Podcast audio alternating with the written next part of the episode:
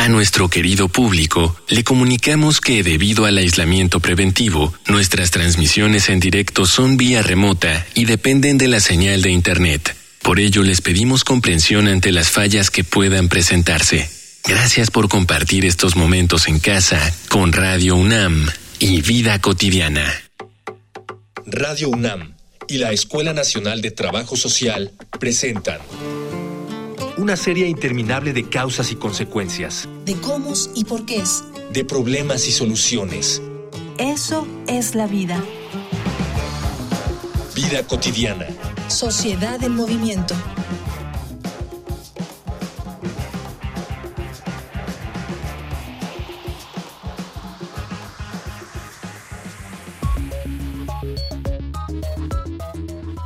Por si no fueran suficientes las expectativas e imposiciones sociales que se han creado para la mujer sobre su sexualidad, sus relaciones sociales, su comportamiento y su campo laboral, también se ha intentado condicionar su maternidad en muchos aspectos. Pareciera que todos los procesos naturales en el cuerpo femenino le son desagradables a la sociedad patriarcal. La menstruación, el envejecimiento, la menopausia, el llanto y hasta la lactancia. Aunque parezca difícil de creer, no son pocas las personas a las que les incomoda que una madre amamante a su bebé en público, e igualmente desagradables, son los hombres que ven el momento íntimo entre una madre y su bebé como una oportunidad para mostrar su lascivia. Esto ha llevado a que muchas mujeres tengan que buscar lugares privados para amamantar, o peor aún, que decidan no hacerlo para suplir la leche materna con fórmulas lácteas. Por eso, hoy, en Vida Cotidiana, Sociedad en Movimiento, hablaremos de la Semana Mundial de la Lactancia Materna con la maestra Katia García Maldonado,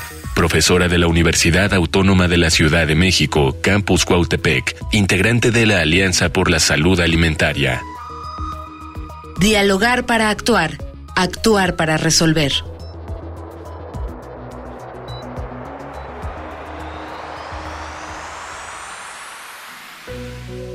Bienvenidas, bienvenidos. Soy Ángeles Casillas. Gracias por sintonizarnos. Fíjense que aprovechando la conmemoración de la Semana Mundial de la Lactancia, decidimos preparar un programa especial justamente para conocer de qué trata esta primera etapa de vida, este acontecimiento tan importante para el desarrollo de las personas. Justamente vamos a hablar de ello, la lactancia materna. Si tienen alguna pregunta vinculada con nuestro tema, por favor, anoten las formas de contacto con el programa.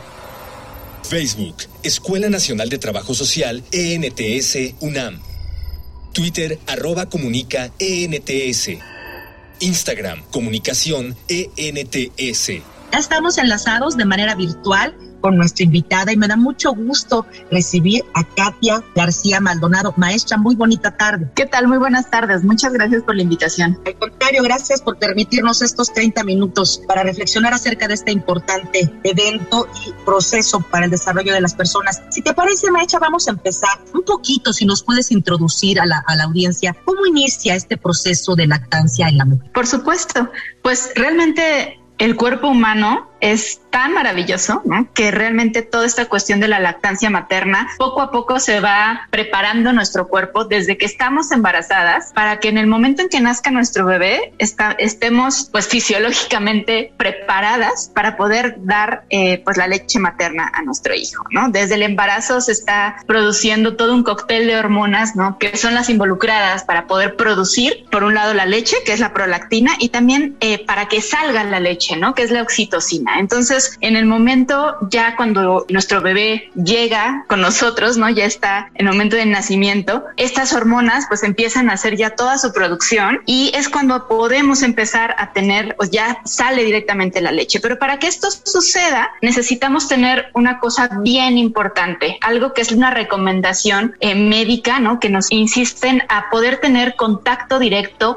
piel con piel con nuestros bebés la primera hora después del nacimiento. Esto ayuda muchísimo a favorecer la lactancia materna, a que estas hormonas se sigan pues preparando, ¿no? Y que entonces cuando nuestro bebé está con nosotras, eh, lo tenemos aquí en piel con piel, él poco a poco empieza igual a succionar la leche, a succionar del pezón la leche y ya estas hormonas ya hicieron ese trabajo junto con la succión del bebé y entonces es como sale la leche materna y como entonces eh, se empieza a generar todo este vínculo que se tiene, además de nutricional, este vínculo emocional que se tiene con nuestros bebés al momento de, pues, de esta alimentación al seno materno. Vamos a profundizar más acerca de este vínculo y de los beneficios, pero antes me gustaría mucho que nos apoyaras, Katia, en romper mi. Tú lo decías en la respuesta muy clara que nos acabas de compartir. La mujer empieza a generar prolactina y oxitocina, estas hormonas que finalmente harán la producción de la leche. Pregunta para romper mitos: ¿toda mujer embarazada genera estas hormonas? Así es. Desafortunadamente, en relación a la lactancia materna, tenemos muchísimos mitos, ¿no? Que, que llegan por todos lados, ¿no? Esto genera desinformación y hace que poco a poco, pues, se empiecen a tener muchas dudas, ¿no? Eh, dudas sobre, sobre la lactancia. Pero uno de esos mitos muy importantes es como, y que, y que lo escuchamos constantemente con las mujeres, es, es que yo no tuve leche, ¿no? O no pude, no, no, a mí no me salía leche. Y la realidad es que, pues, todo cuerpo, ¿no? O sea, el cuerpo de la mujer está preparado, por eso hace rato decía, ¿no? Fisiológicamente estamos preparadas para poder producir la leche materna y que salga la leche de nuestro cuerpo. Sin embargo, hay otros factores del, del, contexto externo, ¿no? Que, que dificultan que a veces, ¿no? Que algunas veces las mujeres no podamos dar pecho a nuestros bebés, ¿no? No se trata, por supuesto, de, culpabilizar ni de responsabilizar a las mujeres por no poder dar leche materna. Todo lo contrario. Necesitamos tener el apoyo suficiente este apoyo a nivel familiar, a nivel servicio de salud, a nivel laboral, a nivel, a nivel gubernamental, para que tengamos acceso a toda esa información y podamos saber cómo, pues cómo comenzar con la lactancia y, y, su continuidad, ¿no? No es tan sencillo, ¿no? Insisto, o sea, al final las mujeres tenemos la decisión, por supuesto, de, de, de, saber si queremos o no alimentar a nuestros bebés con leche materna, que es el mejor alimento, ¿no? No hay ninguna leche de fórmula que le llegue ni a los talones. La leche materna es oro líquido para nuestros bebés. Sin embargo, si no tenemos todos estos, este apoyo, pues a veces no conocemos, ¿no? No es que no queramos, yo creo que toda, toda mujer y madre quiere darle lo mejor a sus hijos hijos, ¿no? Entonces, no es que no queramos, sino que a veces no tenemos esa información o no sabemos cómo, ¿no? Simplemente esto que decía, o sea, el apego con nuestros bebés. Muchas veces en los hospitales inmediatamente se llevan a los niños, a los bebés, a los cuneros y no está este contacto piel con piel, ¿no? Y de hecho hay estudios que dicen que mm, cuando esta se, se, se genera este, este contacto durante el, la primera hora de vida, de vida o de, después del nacimiento, hay ocho veces más probabilidades de iniciar la lactancia de manera espontánea. ¿No? Este único detalle, ¿no? El tener a nuestros bebés inmediatamente. Si el bebé no succiona del pezón de su mamá, si no hay este momento de succión, no se libera esta oxitocina, que es la necesaria para la liberación de la leche, ¿no? Entonces la oxitocina no está en este nivel óptimo. Entonces al momento de succionar, el bebé empieza y tenemos en nuestro cuerpo esta revolución, ¿no? Y empieza a generarse esta oxitocina que incluso se conoce como la hormona del amor, porque es como esta hormona que se genera al sentir, al tener el contacto con nuestro bebé. Entonces empieza nuestro cuerpo a producir oxitocina y el, el bebé succionando, pues se genera, ¿no? Es este momento en el que sale la leche. Pero si no tenemos a nuestro bebé, pues muy difícilmente se va, ¿no? Se va a empezar a generar y vamos a tener, pues, y si después hay alguna otra situación o ya no, o el bebé no, no tenemos este contacto y no se genera la succión o no se tiene la técnica adecuada, tampoco tenemos este apoyo médico o técnico de poder decirnos el bebé se coloca de, abriendo completamente la boca, viendo directamente al pecho, ¿no? Que son cosas tan sencillas, por decirlo de una manera, pero que no todas lo sabemos, ¿no? Y necesitamos ese apoyo para que entonces tengamos una buena técnica, una buena succión y una buena producción de leche materna. Seguiremos platicando de todo esto porque necesitamos de personas como tú, Katia, expertas en el tema, vinculadas con estas experiencias, que nos sigan alimentando acerca de estos consejos. Pero antes quiero invitarte, obviamente, a datos que nos prepara producción cerca de la Semana Mundial de la Lactancia. Vamos a una infografía social.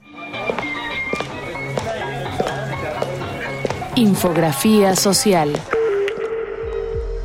Todos los años del primero al 7 de agosto se celebra la Semana Mundial de la Lactancia Materna para fomentar y mejorar la salud de los lactantes en todo el mundo, según la Declaración de Innocenti, firmada en agosto de 1990 por los diversos gobiernos del mundo, la OMS, la UNICEF, entre otras organizaciones. De acuerdo con algunos estudios, incrementar las tasas de lactancia materna exclusiva en los primeros seis meses podría salvar la vida de 820 mil niños y niñas cada año y generar alrededor de 302 mil millones de dólares en ingresos adicionales. Hay que entender lo que implica este tipo de alimentación. La lactancia materna ofrece beneficios para la salud y la nutrición, pero también socioemocionales, tanto para niños y niñas como para las madres y el entorno familiar. El aumento de la lactancia materna alrededor del mundo podría salvar más de 800.000 vidas al año, la mayoría de ellas de menores de 6 meses. Además, el acto de amamantar disminuye el riesgo de que las madres padezcan cáncer de mama y ovario, diabetes de tipo 2 y enfermedades cardíacas. Los compromisos realizados por la UNICEF y la OMS para fomentar la lactancia materna constan de cinco acciones fundamentales. Invertir para que cada mujer cuente con asesoría especializada en lactancia materna. Capacitar a las trabajadoras de la salud, incluidas las parteras y las enfermeras y personal de los servicios de primera infancia, para brindar asesoramiento especializado en lactancia a madres y familias. Asegurar que estas asesorías estén disponibles como parte de los servicios de rutina de salud, nutrición y primera infancia. Y asociarse y colaborar con la sociedad civil y las asociaciones de profesionales de la salud. Proteger a estos trabajadores y a las familias de la influencia de la industria de alimentos para bebés. En México,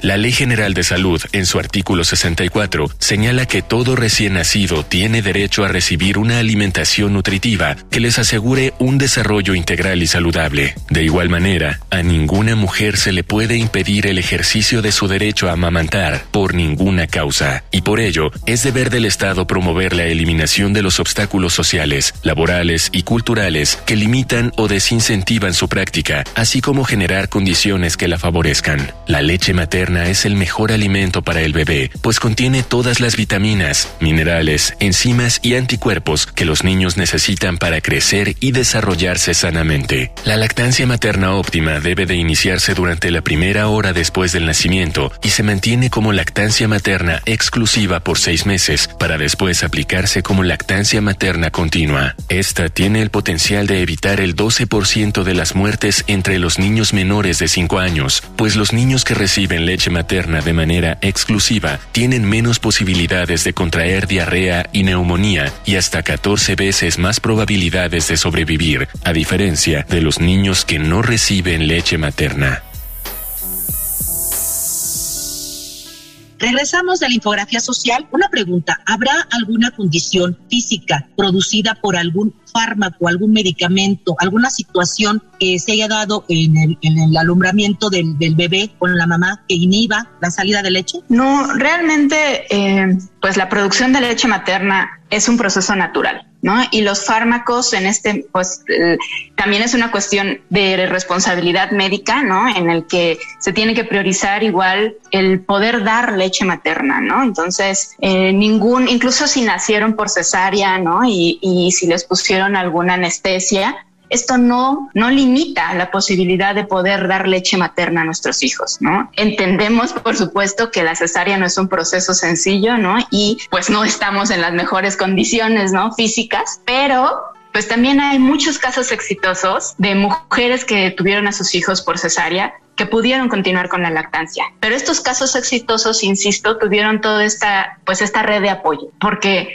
hay muchas ocasiones en que las mujeres después de una cesárea, ¿no? Pues están solas, ¿no? Con los bebés o eh, no pueden pararse de la cama o tienen todas estas incomodidades y pues muy difícilmente, ¿no? También tendrán este, o tienen que hacerse cargo de las casas, de la, de la casa, de las labores del hogar, ¿no? Entonces, pues así, aunque quieran, ¿no? Es muy, muy difícil que se continúe. Entonces, por eso insisto en esta, en esta cuestión del apoyo, ¿no? No hay fármacos que limiten la lactancia materna durante el parto, ¿no? Ni aunque nacieron por cesárea. Después, durante el nacimiento, ¿no? Eh, pues regularmente hay, hay algunos fármacos que posiblemente no estén recomendados con la lactancia, pero cualquier médico o médica, si uno, si nosotros le decimos estamos dando leche materna, tienen la responsabilidad y la obligación de darnos otra alternativa, ¿no? Una alternativa de algún medicamento que no esté contraindicado, ¿no? Y que entonces podamos continuar con la lactancia materna. Esto es muy importante también, ¿no? Eh, la recomendación de la Organización Mundial de la Salud es tener lactancia materna exclusiva durante los primeros seis meses de vida. ¿Esto qué quiere decir? Los bebés solamente necesitan consumir leche materna durante los los primeros seis meses de vida. Nada más, ni agüita, ni tecitos, ni que lo que sea que también nos pueden llegar a decir, ¿no? Que les va a hacer bien. No, lo único y el mejor alimento para los bebés durante los primeros seis meses de vida es la leche materna. A partir de ahí, la recomendación es su continuación, ¿no? Es introducir alimentos complementarios, pero continuar la lactancia materna hasta al menos los dos años de vida. Y si queremos más, si la mamá y el bebé quieren más, pueden hacerlo, ¿no? La leche materna sigue teniendo estos componentes nutricionales que siguen nutriendo al bebé, pero a partir de los seis meses necesitan pues tener otros alimentos para cubrir todos sus requerimientos energéticos, ¿no? Pero eso también es otro mito, ¿no? Que ya cuando después de, del año o después de los seis meses empiezan a decir es que tu leche ya no lo nutre, tu leche es agua y eso no es así, ¿no? La leche sigue siendo pues de gran valor nutricional, como insisto, es oro líquido, ¿no? Para nuestros hijos y pues va a seguir nutriendo a los bebés. Pero para que esta recomendación pueda hacerse realidad, necesitamos tener todo este soporte y esta red que nos ayude a continuar con la lactancia materna, ¿no? No es nada fácil. Yo misma estoy experimentando esta situación, ¿no? Mi bebé tiene dos años, acabamos de cumplir dos años de lactancia materna exitosa y no es sencillo de cualquier forma, ¿no? Y yo que tengo toda la información y, la, y el apoyo y la red, ¿no? Pero por eso mismo, pues me gusta eh, dar este tipo de mensajes a las mujeres para decir que es necesario tener todo este apoyo y no solamente familiar, sino laboral, ¿no? En nuestros centros de trabajo, que tengamos el apoyo, el tiempo, las licencias de maternidad, el saber las técnicas de cómo poder extraer la leche materna, incluso a nivel político, ¿no? Nuestras leyes deben de, de apoyarnos para poder tener una mayor, eh, mayor tiempo de, de, licencia de maternidad y poder estar con nuestros hijos un mayor tiempo, ¿no? Desde el nacimiento, que favorezca el poder seguir o el poder dar la leche materna. A, a seguir platicando de esto que, que señalas, que de alguna manera tienen que ver con las digamos, del entorno, ¿no? Que bueno, tenemos que ser sensibles, que se presentan, que dificultan este, este ejercicio pleno, como lo señala la OMS, de poder amamantar a, a, a, los hijos hasta los dos años. Hay testimonios, hay personas que están involucradas con la temática. Quisimos preparar un testimonio de alguien que está a cargo del Banco de Leche del Hospital Materno Infantil en Chalco. Voces en movimiento. Voces. Voces en movimiento. Hola, buenas tardes. Mi nombre es Paulina y mi bebé tiene dos años, cuatro meses. Al principio no tenía ni idea de cómo era el proceso. Yo solamente pensaba que era natural darle, pero no, sí es un proceso difícil porque duele muchísimo. Entonces me costó mucho trabajo adaptarme. Y bueno, al principio yo me dejaba guiar por muchos mitos que me decían y pues yo creía que yo no lo hacía bien. Bueno, al principio me decían que por el tamaño de mis pechos yo no era adecuada para amamantar, eran muy pequeños, entonces tenía que tener los pechos grandes. Y también me decían que no tomaba atole, entonces tenía que tomar atoles para poder amamantar, cebada de cerveza y tantas cosas que me decía el pediatra que no lo hiciera, pero yo pues que estaba tan desesperada de querer que mi bebé sí se alimentara de mí que pues hacía de todo y nada funcionaba. Entonces, desmentí los mitos. No era cierto que no la llenaba, sino no la estaba haciendo de la manera correcta. Entonces ya a los seis meses le retiré la fórmula y hasta la fecha se lo sigo dando, la leche materna. Hola, mi nombre es Cristina, soy mamá primeriza de una bebé de tres meses y tengo 27 años. Creo que hay beneficios para mi bebé en cuanto que ella recibe los nutrientes necesarios. No hay nada mejor que el recibir del el pecho de la madre el alimento. Creo que a ella también el sentir la cercanía la hace sentir tranquila. Para mí, híjole, dicen que ayuda mucho a la mujer este proceso, pero la verdad es que al contrario, creo que para mí más que beneficios he visto muchas complicaciones en cuanto a caída del cabello, situaciones en donde pues ella está jalando todas las vitaminas y todos los nutrientes, entonces creo que sí me he visto afectada físicamente pero honestamente nada que pues sea alarmante o preocupante y la verdad vale la pena. Regresamos de Voces en Movimiento. Qué interesante testimonio. Ya nos compartía nuestra invitada Katia García Maldonado algunos de los aspectos ¿no? que están vinculados por, primero en el sentido de por qué no damos y después de los beneficios. Sí me gustaría mucho recalcar con nuestra audiencia, que ya lo saben, pero no está de más, todas estas sustancias que contiene la leche materna, por supuesto, protegen a las personas, a los bebés de infecciones, favorecen su óptimo desarrollo, su sistema inmunológico y sobre todo que favorecen un adecuado apego, ¿no? Y, este, con la madre pueden, deben, ¿cómo sería generar un proceso de preparación en el embarazo? Quiero pensar con ejercicios en los senos. ¿Qué, nos recomiendan para ir favoreciendo el iniciar posteriormente con, esta, con este proceso de lactancia? Hay algunos ejercicios que se pueden hacer, sobre todo en mujeres, que esta condición se conoce como pezón invertido, ¿no? Cuando el pezón no está del todo eh, formado o hacia afuera, se pueden hacer algunos ejercicios que van favoreciendo que el pezón, eh, pues sí, justo la formación del pezón y que el bebé pueda encontrar y agarrar el, pezón y se tenga una buena succión. Sin embargo, estas condiciones son muy pocas, ¿no? Realmente la mayoría de las mujeres, eh, incluso desde el embarazo, cuando estamos embarazadas, notamos cómo cambian, cambia, cambia nuestros senos, ¿no? Ah, empiezan a, a hacerse más grandes porque desde ahí se están preparando, ya desde ahí nuestro cuerpo ya está preparándose para la producción de la leche y también incluso el color de nuestro pezón se hace más oscuro, ¿no? Y eso se hace más oscuro con la intención de que cuando nazca nuestro bebé lo pueda ver de manera más fácil, ¿no? Y pueda acercarse más a, succionar. Entonces, eh, solamente en esos casos pueden hacerse este tipo de ejercicios, ¿no? Son masajes alrededor del pezón para irlo formando adecuadamente. Y si no es así, pues únicamente, eh, como comento, ¿no? La producción de las hormonas y lo más importante es en el nacimiento del el contacto piel con piel, el poder tener esta succión y una buena técnica de, eh, pues, de poner a nuestro bebé directamente en el pecho, ¿no? En el seno, en el pezón y sea un buen agarre para que esto evite también todos estos problemas que algunas personas o mujeres manifiestan, ¿no? Que son eh, la irritación, el ardor, las grietas, ¿no? Entonces, si se tiene una buena técnica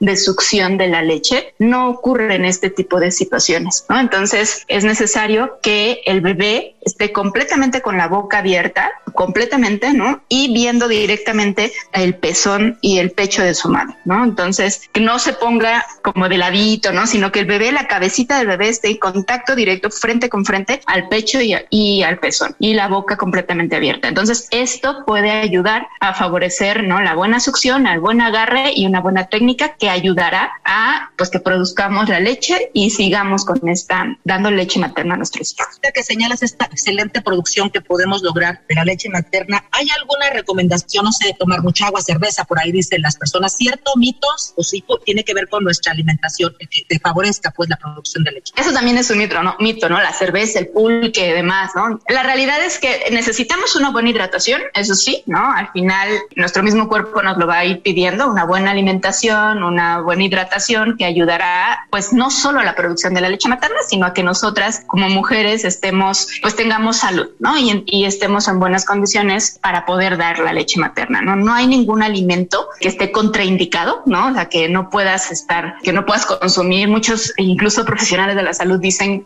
médicos, ¿no? Dicen que no deben de tomar leche las mujeres, ¿no? Para dar, eh, la, dar cuando acaban de ser, eh, acaban de tener a sus bebés. Y no es así. La realidad es que podemos seguir consumiendo una dieta saludable. Lo único que sí no se recomienda, pues, es el consumo de cafeína en exceso ¿no? O sea, podemos tomar una tacita de café al día y no hay ningún problema. Y el alcohol, pues sí es uno de las, pues, de lo que no se recomienda para, pues para, si estamos dando pecho a nuestros bebés, pues el alcohol sí es algo que se tiene que evitar, ¿no? Pues sí puede pasar a través de la leche materna a nuestros hijos. Entonces, pues muchísimas gracias, gracias de verdad a nombre de la Escuela Nacional de Trabajo Social de que hayas compartido estos minutos con nosotros. Acompáñame, maestra, agradecer a quienes hacen posible en producción, en producción Miguel Alvarado, en la información Carolina Cortés y Ana Luisa Medina, la coordinación de Jimena Camacho. Soy Ángeles Casillas, nos escuchamos el próximo viernes por el 96.1. Excelente tarde. Vida cotidiana es una coproducción entre Radio UNAM y la Escuela Nacional de Trabajo Social.